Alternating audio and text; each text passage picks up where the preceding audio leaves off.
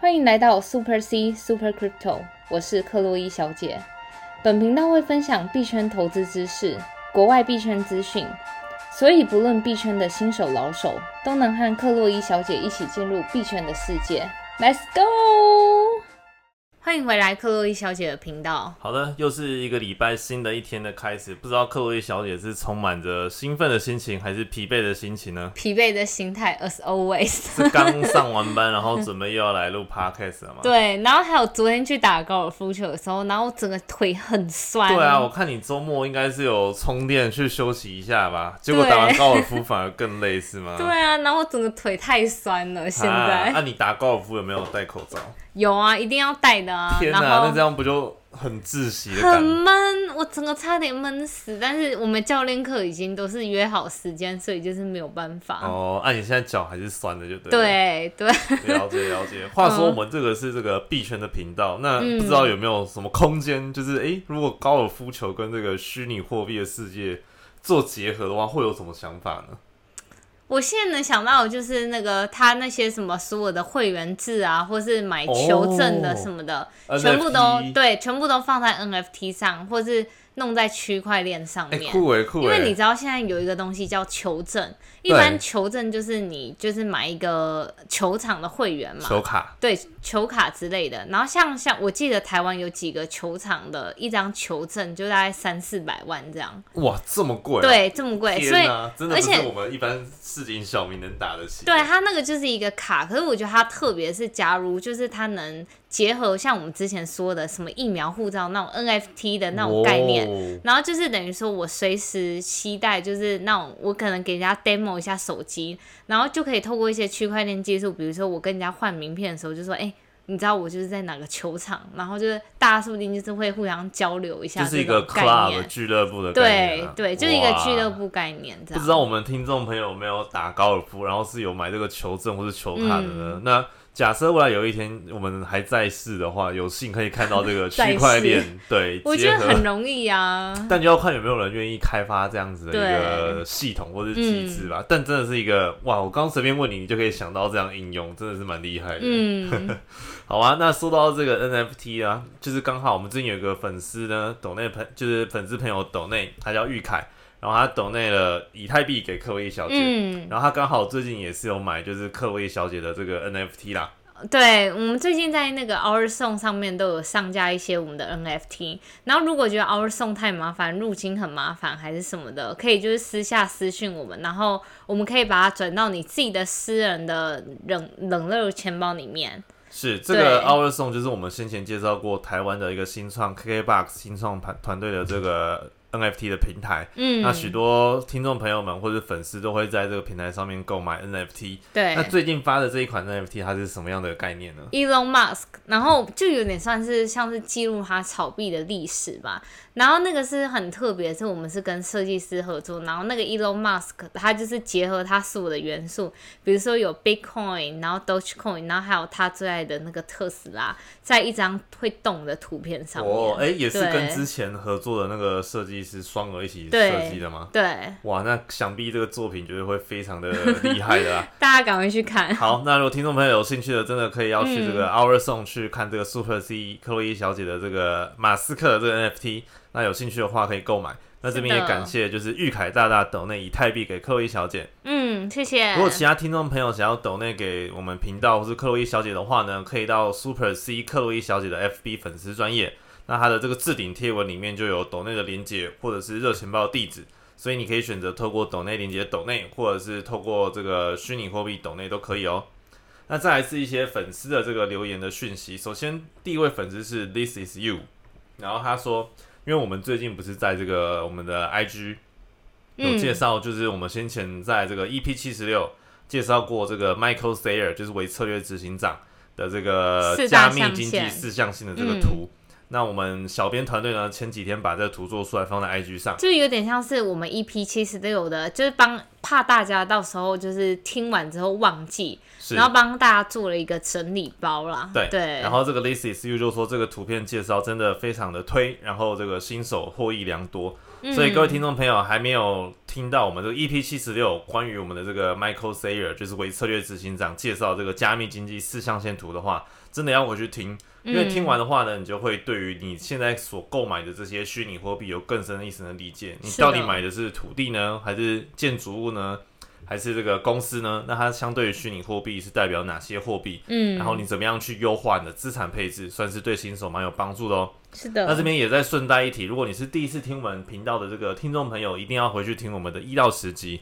因为我们在频道过程中会聊到许多的一些名词，所以如果你有一些基础功没有打好的话，那可能听起来就会觉得有点吃力。嗯。所以强烈建议，如果是第一次认识我们的听众朋友，而且你是初入币圈的话，一定要回去听一到十集哦。嗯。然后另外一个粉丝叫做易言，他说：“您好，我是你 Clubhouse 的粉丝，有用你的推荐码订购冷钱包，感谢你分享币圈资讯，祝幸福安康。”啊，话说，其实我们没有在 Clubhouse 那个。对啊，我想说奇怪，克洛伊小姐怎么自己偷开 Clubhouse，然后又不约我这样？我没有。那话说，你有没有计划想要开 Clubhouse 跟我们粉丝朋友互动一下？可能未来有这个计划，但是目前没有。还是说我可能天马行空随便讲，我们可能邀几个听众朋友，然后来我们节目上聊一聊他们的一些币圈的经历啊，或者是想问克洛伊小姐的事。可以。哇，那看这个克薇小姐什么时候有这样子的规划，然后再让我们知道。话说，其实我蛮想开一个，就是 AMA，就是看就是大家对于就是克薇小姐，或是对于币圈有什么疑问的，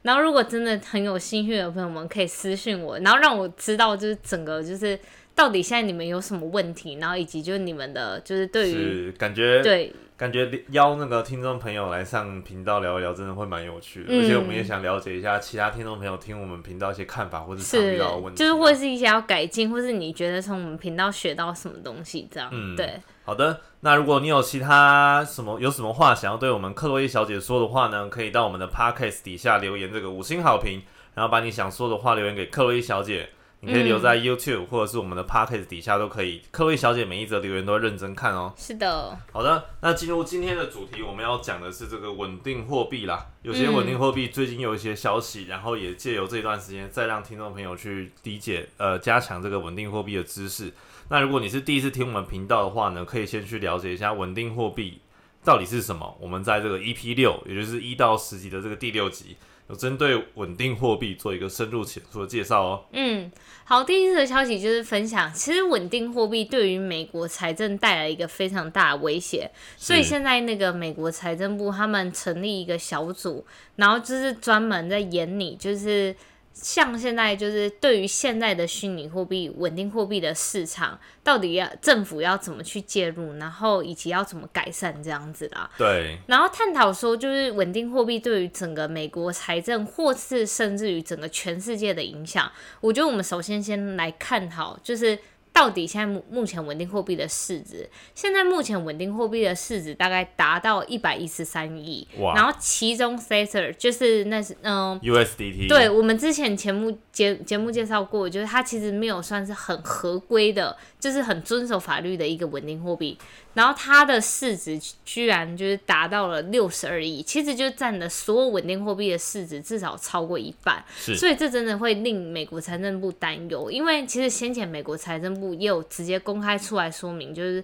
就是他觉得 Tether 这个稳定货币其实非常的不安全。然后我也仔细去看过他们的财报，他们的财报就是会计报表上面就是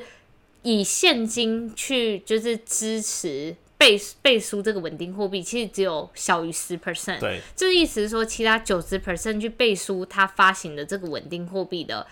就是担保物品是非常的不透明的。是不是？话说，一般这些稳定货币商他们要在发行就是 minting 这个稳定币的时候，是不是都要拿相对应的美元的价值？呃。相对应价值的美元去做一个担保的动作，对啊，所以所以像是其实不管是 USDC 或是 BUSD、PAX 这种稳定货币，他们就是有非常强的，就是合规审核，几乎每个月都有做一次合规审核报告。然后他们在每发行一元等值的稳定货币，他们背后担保的就是一比一的那个对美金。所以说这个 USDT 它有可能在发行部分的这个 USDT 的时候呢，可能没有。拿这个一对就是相对应的美元的价值的这个美元去做担保，对啊，就有点像。呃变相的借钱融资的概念，对不对？就是预先印出来，然后先流通到市场，但是其实它背后。可能没有实质的美元去做担保，这样。所以其实美国政府对这个的隐忧就是，你看，假设它今天全球市值超过了五十 percent 的稳定货币都是在 USDT，而且 USDT 又是非常不合规，然后这就变成说，假如今天政府不介入插手的话，那我就是我。无意就是告诉大家说，其实就大家都可以私自印钞票。等于是这个 USDT 就像虚拟货币世界自己家开央行印钞对，就是这样的概念。所以其实政府就是对这个很怕。会不会政府真的一查就哎 USDT 倒了，然后整个虚拟货币世界都崩溃了？我觉得如果 USDT 倒的话，那真的就会引起一个蝴蝶效应，真的完全市值第一大的稳定货币，如果真的出事的话，但是因为之前克洛伊小姐也说过啊，USDT 因为目前来讲真的是 too big to fail，就是就大到不能再倒，因为它真的倒了，可能真的整个虚拟货币世界会大乱，所以希望这个美国不管是证监会或者他的财政单位再去监管这这一段的话，我觉得他们可能或多或少也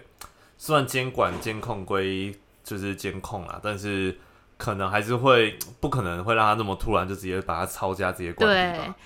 对，我觉得是不可能到直接关闭，可能就会严格的加强他的审核，比如说。他们以前是一个季度做做一次会计审核，他们可能就会要求他们一个月就做一次之类的这种审核机制啊。然后除了就是稳定货币，像稳定货币商的这种不确定性之外，为什么美国政府对于稳定货币觉得是一个威胁？因为像现在稳定货币其实就是还在一个去中心化的世界，所以很多你的交易记录它背后就是可以是一个匿名的人去做交易，因为在链上数据我只看得到这个地址做了什么事情。可是不知道这个地址背后是谁，所以其实像现在稳定货币或是虚拟货币，它都会用在，呃，现在还是蛮多人用在就是做黑市交易，然后以及做那种帮助犯法的事情。就像其实前一阵子有一个妇女，美国有一个妇女就是用了比特币以及一些稳定货币，然后好像是几亿美金等值吧，去资助 ISIS。所以就直接被查获，就是 IC，就是那个对恐怖组织，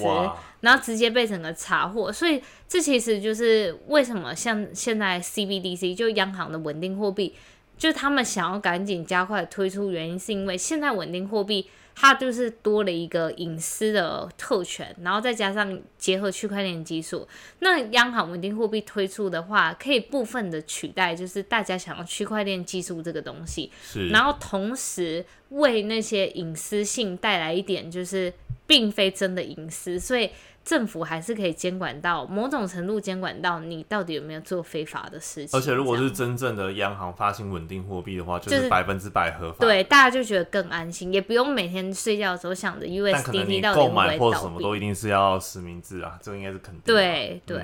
嗯，对啊。那这边的话呢，跟各位听众朋友还是就是提醒一下，目前稳定货币的现在的一个状况。那现在呢？相信各位听众朋友进入币圈，一定都会需要用用这个稳定货币去购买相对应的一些代币啊。因为稳定货币，我们之前也介绍过，它就是一个交换的这个媒介。是的。那现在呢，市值最大还是这个 USDT，就是刚刚介绍到这个 Tether。然后它现在市值是大概在五十五 percent，就是占所有稳定货币五十五 percent 左右。那这边值得注意的是啊，现在稳这个 USDT 啊，已经将近两个月没有去 minting，就是去发行新的这个 USDT 了。那现在的这个总市值就是在大概刚刚说的这个六十二亿美元左右。那这个 USDT 呢，最近一次的这个 minting 就是发行新的稳定货币是在这个五月底的时候。嗯，所以其实变相来讲，也是因为刚好五月五六七月啊，这个市场非常低迷，对，没有这个新的这个资金活水进入这个币圈市场。所以其实 USDT 也比较没有这个需求，受到这个需求需要去做这个发行新的这个 USDT。其实另一个就是，其实它没有 minting 的原因有几个面向。第一个面向，当然就是市场的面向，就是现在市场就是在一个震荡的状态，是，并不是一个就是牛市，特别牛市，所以不需要去印钞，然后。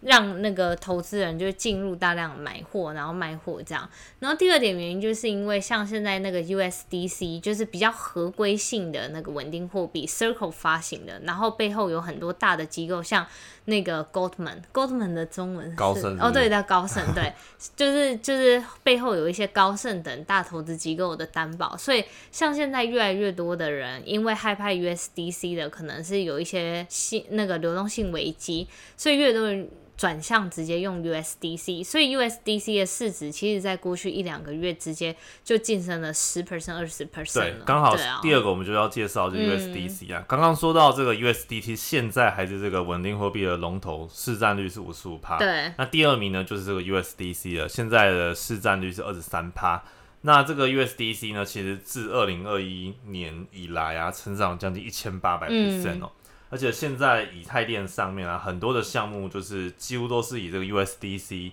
来作为这个稳定货币，然后上面有很多非常高年化报酬率的项目啦。然后也因为 USDC，因为它呃目前现在就是在这个 DeFi 的领域当中，它的这个作用越来越大，所以也变成目前现在以太坊链上的其中一个主要的这个稳定币。对，那我想问一下克洛伊小姐，就是因为你很常玩很多嗯 Ethereum 上面的这个 DeFi，、那我不知道你自己有没有感觉，其实很多 DeFi 项目目前可能是只支援 USDC，或者说 USDT 现在也越来越变成一个主导地位了呢？其实以前我刚开始玩 DeFi 的时候，几乎所有的都是以 USDT 为底，对不管你 e 是 e？对，不管你是用 USDT 去做担保物、去借贷其他虚拟货币还是什么的，几乎都是只就是提供 USDT 这个选项。而且，嗯，我给大家一些就是背景介绍。其实 USDT 为什么会到今天的龙头位置，是因为其实刚开始加密货币发行的时候，就整个市场开始慢慢起来，USDT 是有优先者优势，因为它是最早的第一个稳定货币。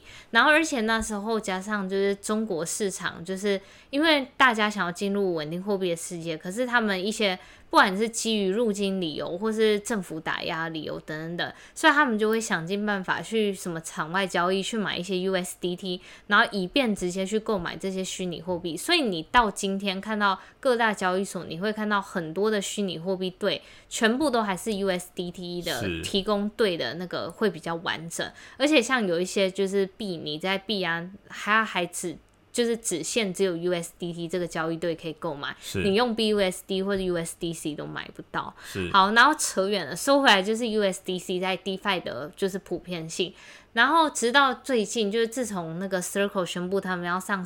就是 Spec 借壳上市之后，那我就发现越来越多 DeFi 项目现在都开始提供 USDC 作为担对啊，保。什么 Curve 啊对 m a t i c 是好多都是现在都对啊，用它现在都会用 USDC，而且 USDC 他现在提供的利息都已经都快跟 USDT 差不多好了，嗯，甚至有的已经超过 USDT。对啊，，而且像是先前就我们节目介绍到，像 Coinbase 啊，或是一些机构们，他们就是进入就是嗯进入稳定货币的世界，他们都是透过 USDC，而且他们还有提供一些服务，是你质押 USDC，它就提供年化报酬率保证是四帕给你。稳定的年化对报酬率的，所以其实 USDC 它越来越多的战略性伙伴，像是是 Coinbase 或是什么这样子，嗯，对啊，所以今年成长非常快速，所以各位听众朋友可以再值值得注意一下。嗯，然后第三名的话就是币安币安智能链币，就是这个 BUSD 啦。现在的这个市占率是十 percent 左右，所以这是目前前三大的稳定货币的这个市值占比。是的，所以各位听众朋友，就是如果你想要稍微的分散风险的话，嗯。也可以不用全部都放在 USDT 上，所以你可能可以或许考虑放一些 USDC 或者 BUSD，然后像可能很多 DeFi 项目其实现在都有支援这 USDC 了。是的，好的，那接下来的另外一个部分呢，也是跟也是跟这稳定币有点关啦。但是其实也是跟那个 Polkadot 网络有关啦。嗯，其实就是呃，先前我不知道大家有没有在 follow 一个消息，就是 Facebook 他们想要开发自己的稳定货币叫 DM D I E M，这对，样这个跟听众朋友稍微介绍一下，就是其实，在二零二零年的时候，哎，二零一九到二零二零年的时候，那时候有一个 FB，就是脸书很大的一个虚拟货币的项目，叫做 Libra，L I B R A，然后这个中文是这个天秤座。嗯，那其实原本 Facebook 啊，它号召了非常多这个战略伙伴，那其中有包括像是 Visa 呀、Mastercard、PayPal、eBay，嗯，然后 Uber 啊、Stripe 这些很大的这种科技公司一起要联合号召。那原本 FB 的这个 Libra 呢，它是把它定位在成就是 FB 的货币 Facebook Coin。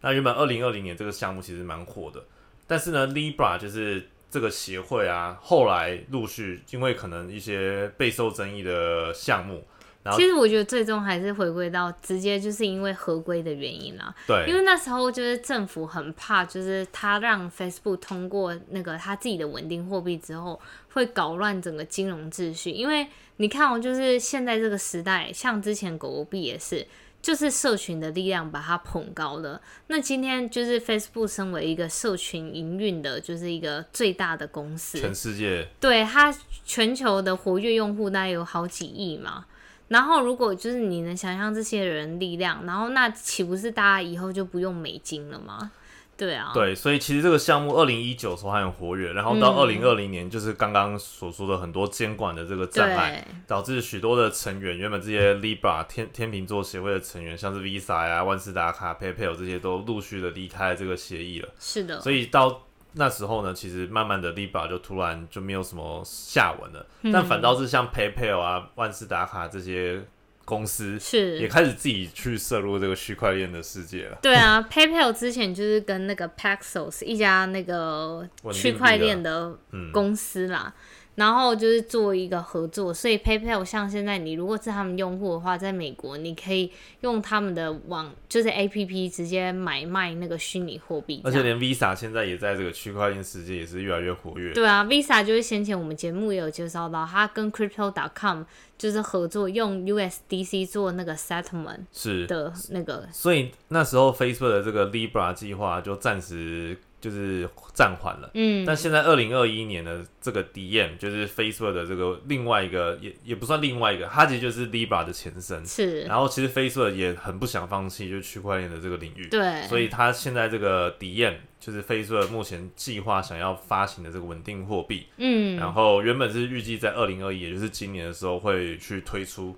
但其实永远计划赶不上变化，呃，变化。所以现在这个 DM 的这个稳定货币，它的拼法是 DIEM。各位听众朋友，如果有听过的话，可以去注意一下。那这个 DM 呢，已经开始慢慢的在这个区块链事件悄悄的运作了。那刚好今天就有一个新闻，就是来自于 Facebook 的 DM，就是这个稳定货币的一个测试性网络。对，他们的测试性网络是在 Polkadot，就是我们之前前面有介绍到，就是 Polkadot 波卡生态系这个链，波卡链，波卡链。然后他们就在上面做一个测试网。然后使用波卡当测试网的原因，是因为其实波卡生态系它下面有一个叫库萨玛，我们之前也节目介绍过，在这个 EP 五十三有介绍这个库萨玛。对，如果各位听众朋友忘记的话，可以复习一下这个波卡生态链里面其中一个功能，也不是功能，就是测试环境，就是测试环境，就是库萨嘛。对。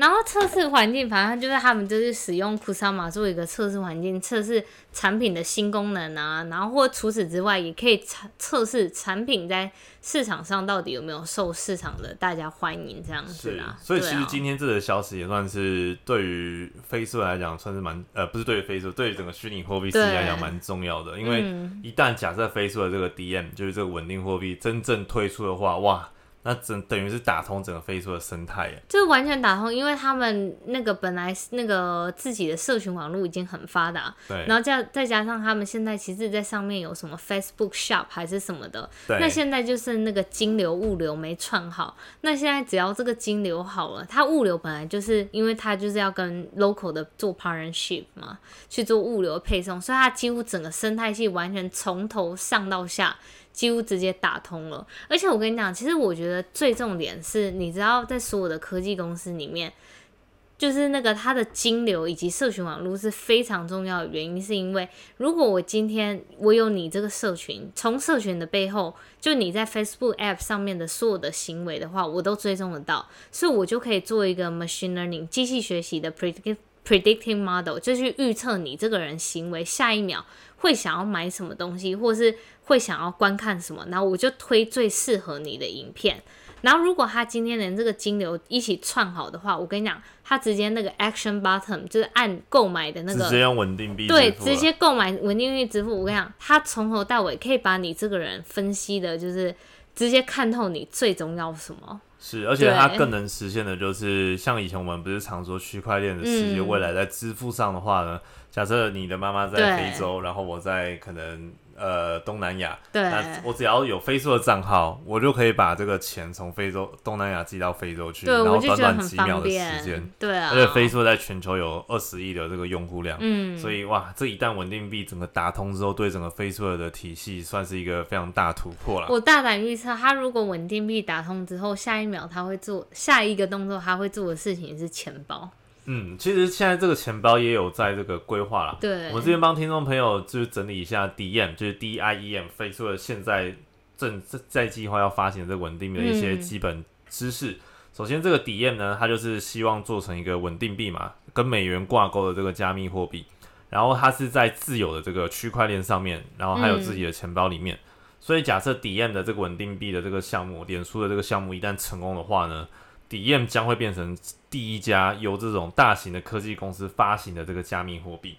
那 DM 呢，它这个项目是运行在自己 DM 的这个链上，自己的区块链上。然后这个币呢是被放在一个叫做 Novi。N O V I 的这个钱包当中，所以今天飞色要进入这个加密货币，就是区块链领域，它就是要玩整套的，全部都要把整个生态系包下来，好可怕。所以各位听众朋友，期待一下，或许哪一天飞色的这个稳定货币实现的话呢，你就可以把钱打给任何一个有 F B 账号的人，这个人就不需要再去银行开户什么，他只要有一个 F B 账号，他就收得到稳定币。哇，那这样的话真的是一个。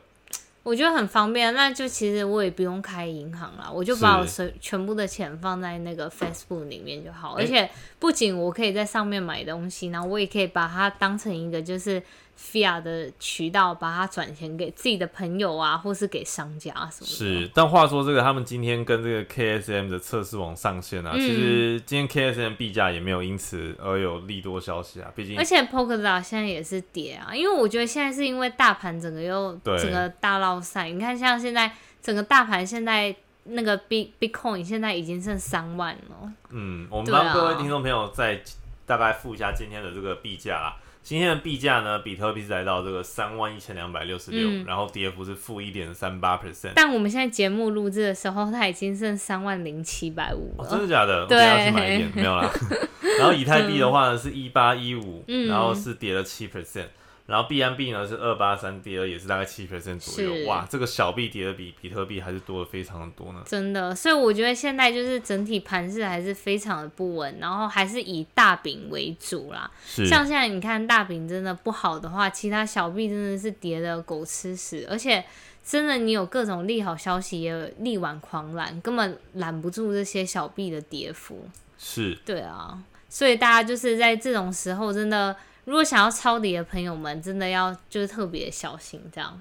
嗯，好，那这边的话呢，因为最最近的这个币价还是这个非常的不稳啊，嗯，所以大家的这个风险管控还是要做好。是的。那接下来利多可能可以期待一下，就是除了诶这边有一个消息是七月二十一号，嗯，就是由这个 Twitter 跟这个 Square 的创办人 Jack Dorsey，他们有一个叫做 The B Word 的这个线上会议。那这线上会议呢？其实我们之前在 EP 六十六的时候就有跟听众朋友介绍过了。那今天是七月十九号，所以离这个线上会议其实剩不到两三天的时间。那这个呢，主要就是这个推推特跟这个 Square 创办人 Jack Dorsey 呢，他是希望透过这样子的一个 The B Word 的这种线上会议，大力的去推广，就是用户对于比特币跟加密货币的这个认知。那这个 The B Word 的这个线上会议，其实也是我们的这个女股神巴菲呃女股神 Cathy Wood 共同去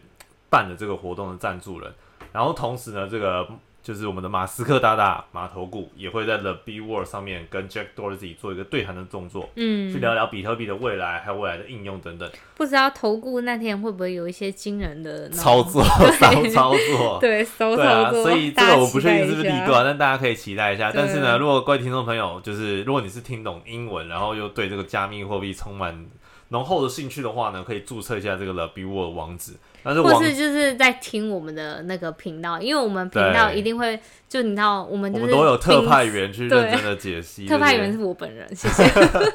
好啊，如果听众朋友想要共同参与这个由这个 Jack Dorsey 办的这个 The B World 线上会议的话呢，我们也会把这个注册的网址啊放在我们的这个社团。我们社团的名称是 Super C 克洛伊小姐的虚拟货币学习坊。嗯，那接接下来后面的利多，当然还有我们大家都知道这个以太币的第二次的，呃，不是第二次，就是印伦敦硬分叉的这个升级。对，那这个升级呢，理论上应该是可以带来一些利好啦。但是因为币价这种东西本来是变幻莫测，对啊，所以后面的利多大家还是可以期待一下。包括现在整个市场都是在这个比较低迷的气氛。那因为我们频道也是 always 就是做一个 NFA，就是大家还是要根据自己的风险意志去判断。但现在呢，还是在一个比较恐惧的大盘气氛。那各位听众朋友，能不能在这个恐惧当中成为自己的一股清流，然后等待币价回弹的那一天，那就交给各位听众自己去判断喽。好的，好的。如果有什么话想要对我们克洛伊小姐说的话呢，可以到我们的 podcast 底下留言五星好评。那你们每一则留言，克洛伊小姐都会认真的看。嗯，那如果想要抖那给克洛伊小姐的话呢，可以到我们 Facebook 的粉丝专业，名称是 Super C 克洛伊小姐，在我们的这个置顶贴文有这个抖内的链接跟克洛伊小姐热钱包的地址，你可以选择抖内透过这个贴这个抖内链接，或者是要透过热钱包地址转虚拟货币给克洛伊小姐都可以哦。好的，好的，那我们今天的节目呢就录到这边，我们下期再见，See you。然后让我工商一下，大家就是想要去那个买我 NFT 的话，可以到要啦，我要先买，我怕等下卖完。好啦，收了收了，拜拜，拜拜。